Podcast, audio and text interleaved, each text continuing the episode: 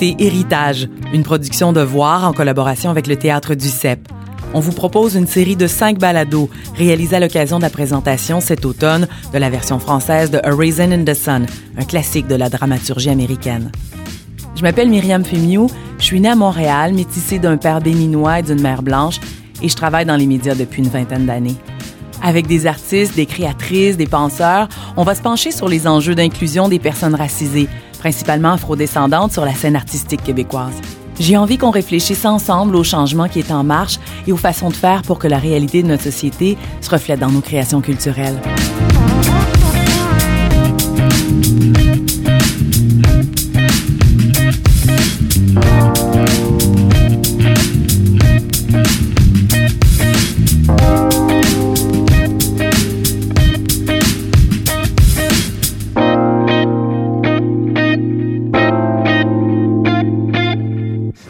Un sentiment qui habite.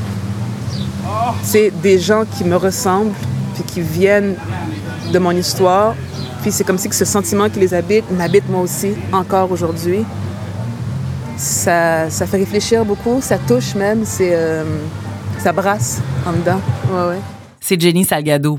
Pour ce balado, je voulais absolument lui parler parce que je trouve qu'elle pose un regard affûté sur les questions raciales et sur notre société en général. D'entrée de jeu, elle me dit qu'elle avait déjà vu le film inspiré par la pièce Raisin in the Sun paru en 1961.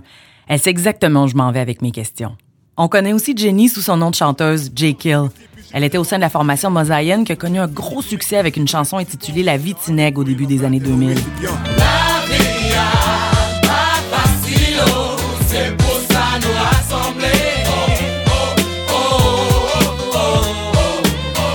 Dans ce premier épisode, je réalise en lui parlant que même si l'Amérique, sous les lois ségrégationnistes, est loin derrière nous et que 20 ans se sont écoulés depuis la sortie de cette chanson, qui était un cri d'espoir pour les jeunes haïtiens des ghettos montréalais, en 2019, quand t'es noir à Montréal-Nord, les tourments des personnages de la pièce Héritage te sont encore très familiers.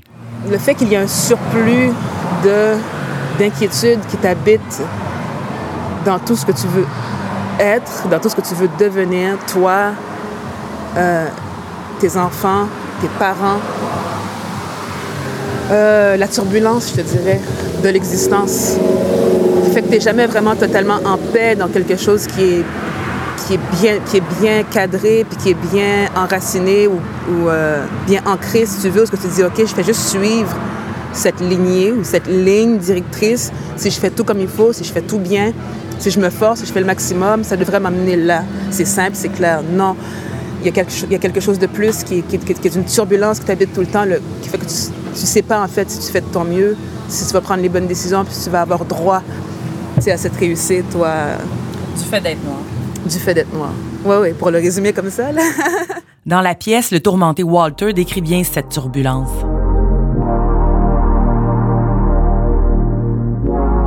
J'ai 35 ans.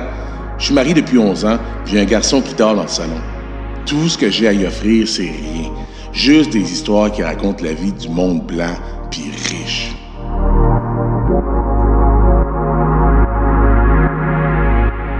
Mon défunt père, historien, spécialisé en histoire des Noirs au Canada, ne serait pas fier de savoir que je connaissais pas Lauren Hansberry, jeune autrice afro-américaine, ni ce classique qui a été porté sur scène pour la première fois en 1959. Pourtant, c'est un tournant dans l'histoire. À cette époque, on voyait peu de gens couleurs fréquenter Broadway. Il n'y avait pas de marché pour une pièce dite noire et encore moins de mélange entre public noir et blanc. Tiens, tiens, à cet égard-là aussi, l'évolution se fait lentement. Quand on se croise entre basanés dans les théâtres de Montréal, on se salue. Même si on se connaît pas, par sentiment de confrérie, j'imagine, comme deux Québécois qui se rencontrent dans un pays lointain. Donc, 50 ans plus tard, c'est la première fois sur la scène d'un théâtre francophone québécois qu'une pièce jouée par une distribution presque entièrement noire sera présentée. Je pense qu'on va être nombreux à saluer. Mise en scène par Mike Payette, Héritage est interprété par Frédéric Pierre, Patrick Emmanuel Abélard, Lindsay Dentiste, Myriam Deverger, Malik Gervais-Aubourg, Tristan Delala, Tracy Marcelin, Mireille Métellus et finalement Éric Paulus dans le rôle d'un voisin blanc hostile. J'ai réuni la plupart d'entre eux pour mieux comprendre ce que ça représente dans l'histoire du théâtre de chez nous et dans leur carrière. J'ai capoté parce que je me souviens d'avoir lu cette pièce il y a quelques années quand j'étais au cégep. Puis je me souviens de m'avoir dit, je vais jamais jouer ce rôle-là dans un théâtre institutionnel parce que ça, c'est tout un rôle de, c'est comme un casque complètement black puis tout. Puis je me suis dit, je vais jamais le faire.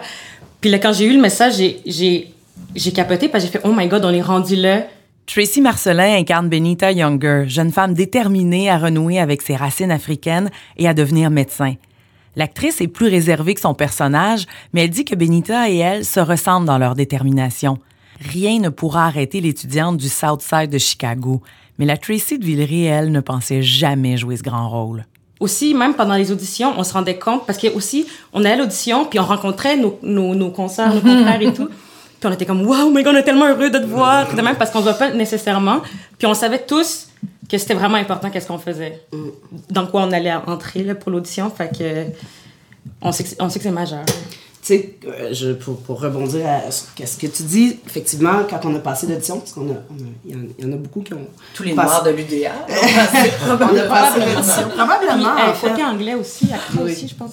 Puis euh, nous, en tout cas, quand on attendait pour l'audition, on était super excités. On était comme, hey, yes, hey, bonne chance. Puis en tout cas, si- même si, même si je l'ai pas, puis tu l'as, c'est sûr qu'on va venir voir la pièce. Tu sais, C'était comme, c'était comme un, une espèce de, de vent de fraîcheur. Tu sais, tout le monde, euh, en tout cas, de ma perspective, là, tout le monde a ressenti comme un Ah mon Dieu, que c'est cool.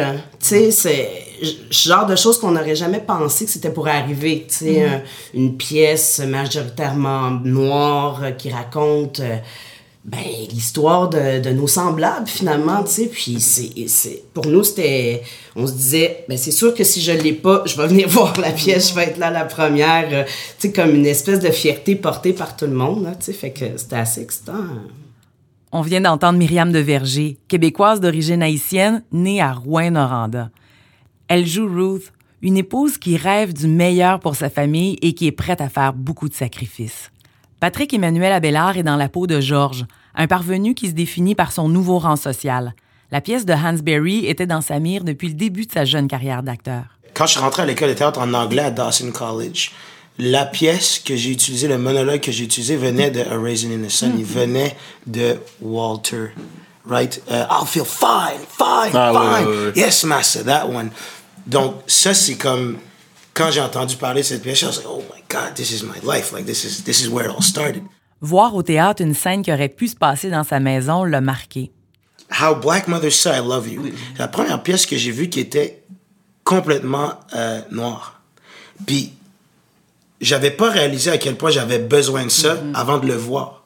J'en avais aucune idée. De le voir, pour moi, j'allais pas avec aucune euh, attente, quoi que ce soit. J'allais, j'allais voir la pièce. Je vois cette pièce-là.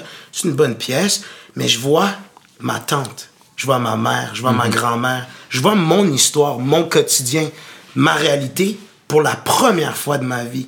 Je me sens comme si, my God, this is my life, this is crazy. Puis c'est dans les petits moments, la, petite la, la petite tendresse, les mots qui sont choisis pour interagir, pour, pour montrer qu'on apprécie ces choses-là que je vois les petits détails de mon quotidien. Puis je pense que c'est ça avec cette pièce-là que t'en fais, pour revenir à mon point, c'est ça cette pièce-là. Pour moi, c'est, je pense que peut-être ça va donner une perspective à des gens de la communauté, des jeunes personnes comme moi, même vieilles, de voir ça, ou vieille, plus âgées, moi, oui. euh, plus, plus âgées, de voir ça puis de se dire, waouh, j'avais pas réalisé que j'avais besoin de ça. Je ne savais pas que j'avais besoin de voir ça dans ma langue, dans ce qui est natal pour moi, de, de me sentir représenté. J'avais pas réalisé ça. Puis je pense que c'est une belle opportunité pour nous tous. Ça va être une belle opportunité, justement, pour aller dans le même sens que lui, que moi, que j'ai pas eu. Ouais. Ça fait 50 ans, plus de 50 ans que j'ai vis au Québec. Puis je l'avais pas. Pour l'avoir, il fallait que j'aille au Black Theatre Workshop. Que c'est avec eux que j'allais voir des pièces ou avec des acteurs noirs qui étaient là aussi. Et tout ça, toutes les réali- nos réalités aussi sur scène. Au Québec depuis 50 ans, Mireille Métellus a vite compris que si elle voulait voir les créateurs et les histoires de sa communauté, elle devait fréquenter le Black Theatre Workshop. Créé en 1972, c'est la plus ancienne compagnie de théâtre noir au pays qui a toujours mis de l'avant les artistes afrodescendants et leur travail pour éduquer, mais aussi divertir le public. Déjà dans les années 30 à Montréal, il y avait des troupes caribéennes au sein des universités McGill et Concordia. Le père de Frédéric Pierre, haïtien installé à Rosemère, lui, a toujours été abonné au théâtre du CEP. Peut-être que ceci explique cela. Frédéric, initié jeune au théâtre, a incarné plusieurs rôles importants à la télé, au théâtre depuis le début de sa carrière, et cette fois est dans la peau de Walter. Lorsque les esprits se sont échauffés autour de l'affaire Slave en juillet 2018, j'ai lu avec attention l'appel au calme de Fred sur ses réseaux sociaux. Il espère maintenant qu'on tourne la page et qu'on avance ensemble. Un des, des- des points importants qui, en 2019 qui va se passer, puis que les gars de chez Ducep font avec- en montant sur cette pièce-là, c'est de répondre aux fameux arguments de « il n'y en a pas assez d'acteurs noirs ». C'est- eux autres sont- David et Jean-Simon, en le mettant à la programmation, sont en train de dire « écoutez, là, regardez, là, on va, on va vous le montrer que ça se fait ». Puis j'ai vu, les- j'ai participé aux auditions aussi, j'ai donné la réplique, j'ai j'ai vu, là, puis c'est Myriam, mais ça aurait pu être quelqu'un d'autre aussi, puis c'est Tracy, puis ça aurait pu être quelqu'un d'autre. Il y en avait du monde, puis il y a eu des délibérations, puis il y a eu des... Il y en avait des, des filles, des gars de talent là, qui auraient pu jouer ça. Là. On aurait pu faire une distribution, un show à 18, 20, 30 acteurs. Là. Pas assez d'acteurs noirs. Cette phrase et d'autres contenant les mots appropriation culturelle, colonialisme, racisme systémique et racisme tout court ont souvent été prononcés depuis les dernières années. Elles ont résonné particulièrement fort l'an passé dans la foulée de la présentation sur une scène montréalaise de la pièce Slave, cette création sur l'esclavage avec une mince distribution d'acteurs afrodescendants. À l'été 2018, ça avait été l'objet de discussions houleuses entre personnes ayant différents points de vue. Bon, je sais, vous vous dites sûrement, est-ce qu'il faut vraiment revenir sur ce point de cassure? Un peu quand même, parce que c'est aussi le moment précis où on peut marquer le début du changement. Et la question aujourd'hui, c'est est-ce que les discussions de la dernière année ont été fertiles? Moi, j'en ai l'impression. D'ailleurs, toutes les personnes que j'ai rencontrées pour ce balado sont d'opinion qu'il aura fallu cette crise pour pouvoir entamer une réelle conversation. Depuis, on a rapidement vu des avancées dans la question de l'inclusion. Après, est-ce que la présentation d'une pièce à la distribution quasi totalement noire représente une évolution ou une révolution? Ça mérite d'être applaudi, tu sais, puis d'être- poussé, puis d'en être fier.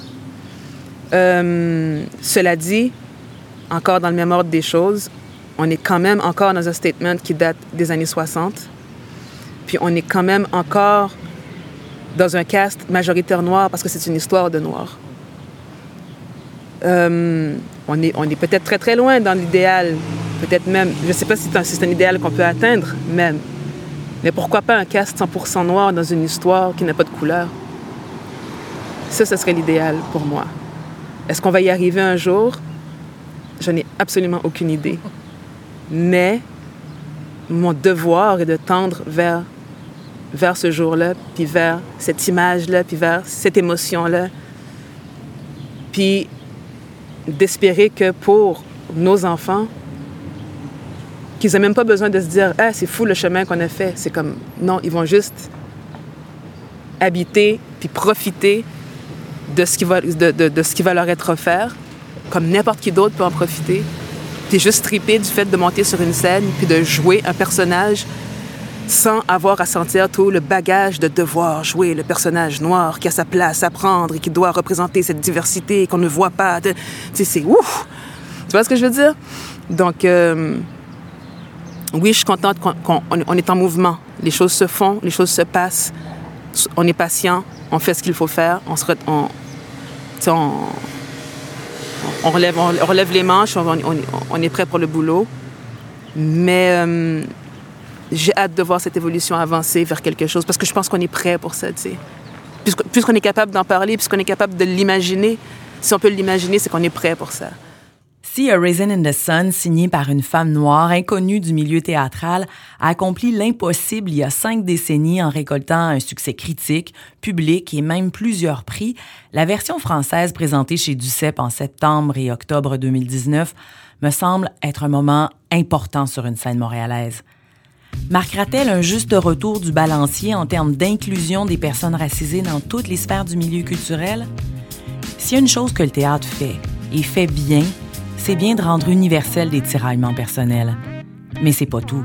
Il faut maintenant transcender des systèmes collectifs et des réflexes individuels. Dans le prochain épisode, c'est quoi la réalité d'une, d'un artiste noir? Je veux pas qu'on me donne un trophée à cause de, la couleur de ma peau. Je veux qu'on me donne un trophée à cause que je suis bon. Je veux pas qu'on me donne un trophée à cause de mon sexe, à cause de mon genre. Je veux qu'on me donne un trophée où que je sois. Je, mérite une place parce que je suis bon. Si je joue au Bordel Comedy Club, c'est pas parce que je suis noir. C'est parce que j'ai une qualité d'humoriste. C'est pas parce qu'il y a un quota à remplir. Je veux pas être le deuxième Eddie King. Tu comprends ce que je veux dire?